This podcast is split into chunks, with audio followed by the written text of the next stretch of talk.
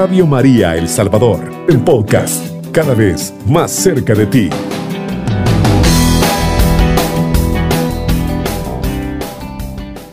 En este hermoso momento yo quiero bendecir a Dios por la misericordia que Él tiene con cada uno de nosotros. Y no es casualidad quiero hablarte de, una reflexión muy hermosa de parte de Dios. Eh, danos hoy nuestro pan del día o el pan de cada día, como lo rezamos en el Padre Nuestro. Pero de alguna manera el Señor nos quiere hacer o darnos a conocer la gran misericordia que tiene para nosotros.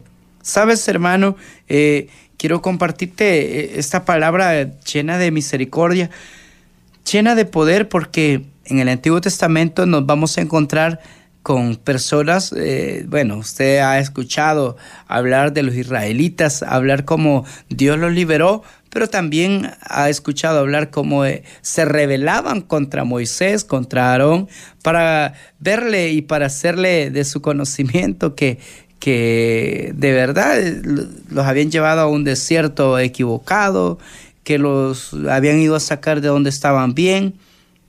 De alguna manera el Señor quiere eh, como animarte, como decirte, tranquilo, yo hago las cosas a mi manera y como yo quiero.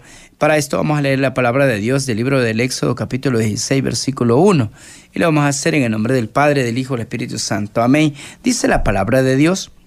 Los israelitas se marcharon de Elín y llegaron al desierto de Sin, entre Elín y el Sinaí, el día 15 del segundo mes después de la salida de Egipto.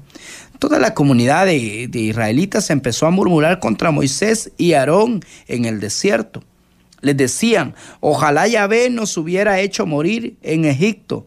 Allí nos sentábamos junto a las ollas de carne y comíamos pan en abundancia. Ustedes, en cambio, nos han traído a este desierto en que todo ese gentío morirá de hambre. Pero Yahvé dijo a Moisés, ahora les hago llover pan del cielo. Salga el pueblo y recoja lo que necesita para cada día. Y yo voy a probar si ajusta o no a mi enseñanza. El día sexto prepararon lo que les envié y será el doble de la ración diaria. Entonces Moisés y Aarón dijeron a toda la gente de Israel, reconocerán que Yahvé es el que los ha sacado de Egipto, y por la mañana sus ojos verán la gloria de Yahvé. Yahvé ha escuchado cuando ustedes murmuraban contra él pues sus quejas no se dirigían a nosotros, que somos nosotros. Palabra de Dios, te alabamos Señor. Mire qué hermoso. Los israelitas se marcharon de esa ciudad. Toda la comunidad empezó a, como a, murmurar contra Moisés y Aarón. En varias partes se encontrará enseguida esa murmuración, esa crítica que tiene miedo, a comprometerse demasiado, mm, no se está contento, pero tampoco se tiene algo de proponerse, se critica a los que tienen que hacer algo, pero es que en el fondo no se quiere tener problemas. Me llena de satisfacción esta palabra, hermanos. Hay mucha gente, hay muchos hermanos que siempre están ahí. Hay gente que están como los israelitas, o sea, están haciendo bien las cosas, quieren hacer bien las cosas, pero no se quieren comprometer. Hay otros que están trabajando y no dejan que trabajen. O sea, siempre hay gente que no le va a gustar.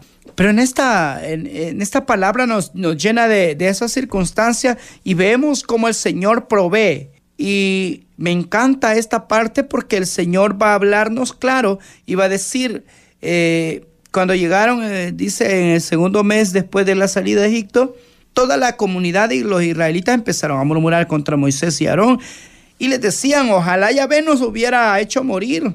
En Egipto ahí nos, mire, ahí nos sentábamos, dice, a contemplar las grandes holladas de carne y se sentían tan bien, tan felices y eran esclavos. Eh, ¿Qué circunstancia va? O sea, imagínense, a veces, hermano, decimos, yo estoy bien, yo no necesito de Dios, yo tengo buen trabajo, yo tengo esto, tengo lo otro. ¿Para qué? Yo no necesito de Dios. Es que al seguir a Dios hay que salir y dejar las cosas. Hay que dejar esas cosas que nos están eh, robando la paz, que nos están robando eh, el gozo, la alegría. Hay que salir de ahí porque a veces, hermano, nosotros estamos como acostumbrados a tener esa, eh, eso bien tranquilo, como que la pasamos bien. Yo no necesito de Dios. El día domingo yo me voy a la cancha, yo me voy al parque, yo me voy al cine. mire, no vivo aburrido, pero hay un vacío en tu corazón. Y eso es lo que contemplaba esta gente, eso es lo que estaba sintiendo esta gente. Allá estábamos bien, sí, pero no, no podían salir. Mire, hermano, qué triste y lamentable, porque fíjese que mm, eh, en nuestro país incluso hay, hay, personas que no pueden salir ni de su, de su colonia a otra colonia. ¿Cómo viven? Atados. Por miedo, porque el pecado, porque la circunstancia no les deja salir en, en circunstancias espirituales. Imagínense, hermano, imagínense que tan bien se sentían que solo con el olor de la carne como que se sentían tranquilos ahí. Por eso dice, y sentían, oiga bien, y comíamos, oiga bien, ojalá allí nos sentábamos junto a las ollas de carne y comíamos pan en abundancia. Ustedes, en cambio, dice, nos han traído a este desierto en que todo esto, oiga bien, en que todo este gentío va a morir de hambre. Imagínense en quién estaban confiando, hermano yo recuerdo, hermanos, que eh, llegó un momento que yo eh, me pasó eso, hermano, como el pueblo de Egipto. Mi hermano tenía un trabajo estable, o sea, estaba bien, ganaba bien, es más, este, me sentía conforme a lo que ganaba, eh, tarjetas de crédito y la, pasábamos bien. Éramos felices, yo no seguía al Señor, yo estaba como satisfecho, satisfecho. Pero sucedió algo en mi vida y el Señor me llamó de esa manera. El Señor me dijo, a partir de ahora yo ya no quiero que sigas así. A partir de ahora me vas a servir a mí.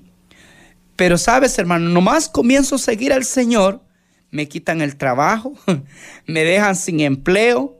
Yo tenía que mantener mi familia, tenía, o sea, imagínense, imagínense, y yo le dije al Señor, Señor, eh, como este pueblo, y para esto me llamaste. Me quitaron el trabajo porque por seguirte a ti, por andar en esta locura de sirviéndote a ti. Hermano, eh, en ese momento uno no comprende nada y yo entiendo este pueblo. Tenía la razón este pueblo. Tenía la circunstancia por qué reclamarle al pueblo, a Moisés y a Aarón. Tenían. Y yo también lo hubiese hecho.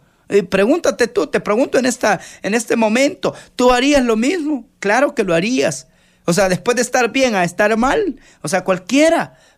Pero no hay nada que Dios nos saque eh, de esa debilidad, es algo bueno. Y Dios quiere sacar algo bueno de ti. Quizás estés pasando esa circunstancia, pero después vas a reír en victoria, vas a sentir paz en tu corazón. Sabes, yo no era feliz, aparentaba una felicidad, pero no era feliz. O sea, eh, eh, llenaba todas las expectativas, eh, me sentaba en buen restaurante a comer y tranquilo, o sea, una vida light, una vida en felicidad, pero había un vacío en el corazón que solamente Jesucristo puede llenar ese vacío, que solamente Jesucristo pudo cambiar la historia de mi vida. Sabes una cosa, hermano, Bendito sea el Señor. Hoy hasta otro, a otro país, a otros lugares, el Señor me ha llevado a comer algo mejor, a probar otras comidas. Hoy soy feliz en el Señor, sirviéndole al Señor. Pero es hasta cuando entendemos la palabra de Dios. Y por eso dice que esta gente, y, pero Yahvé le dijo a Moisés, ahora les hago llover pan del cielo. Salga al pueblo y recoja lo que necesita para cada día. Y yo voy a probar si, oiga bien, si se ajusta o no a mi enseñanza. Qué palabra más preciosa, hermano. Les hizo llover pan del cielo. Comieron maná del cielo. Ahora nosotros, hermanos, podemos comer maná del cielo, que es el mismo Cristo a través de la Eucaristía. Pero qué, mire, hermano, tanta, eh, las parroquias se llenan todos los domingos se llenan en la misa de 6, de 8, de 10 de la mañana, de 2 de la tarde, de 4 de la tarde. Pero ¿cuántos reciben el maná del cielo? ¿Cuántos solo a renegar llegan porque el Padre no termina luego la, la, misa? ¿Cuántos llegan y quieren que el Padre dé rapidito la misa? ¿Cuántos, mire hermano, damos lástima. Tenemos maná del cielo, pero no lo aprovechamos. Por eso dice, y a ver si se aplican a mi enseñanza. Para ver si se aplican a mi enseñanza. Dios quiere algo bueno en nosotros. Dios no va a dar nada a cambio de nosotros. Nosotros tenemos que ver la gloria de Dios. Y si vemos más abajo, dice, entonces Moisés y Aaron dijeron a la gente de Israel, esta tarde ustedes reconocerán que Yahvé es el que los ha sacado eh, de Egipto. Y por la mañana sus ojos verán la gloria de Yahvé. Yahvé ha escuchado cuando ustedes murmuraban contra él, pues sus quejas no se dirigían a nosotros. ¿Qué somos nosotros? Mire qué hermoso, hermano. Tú no tienes la culpa.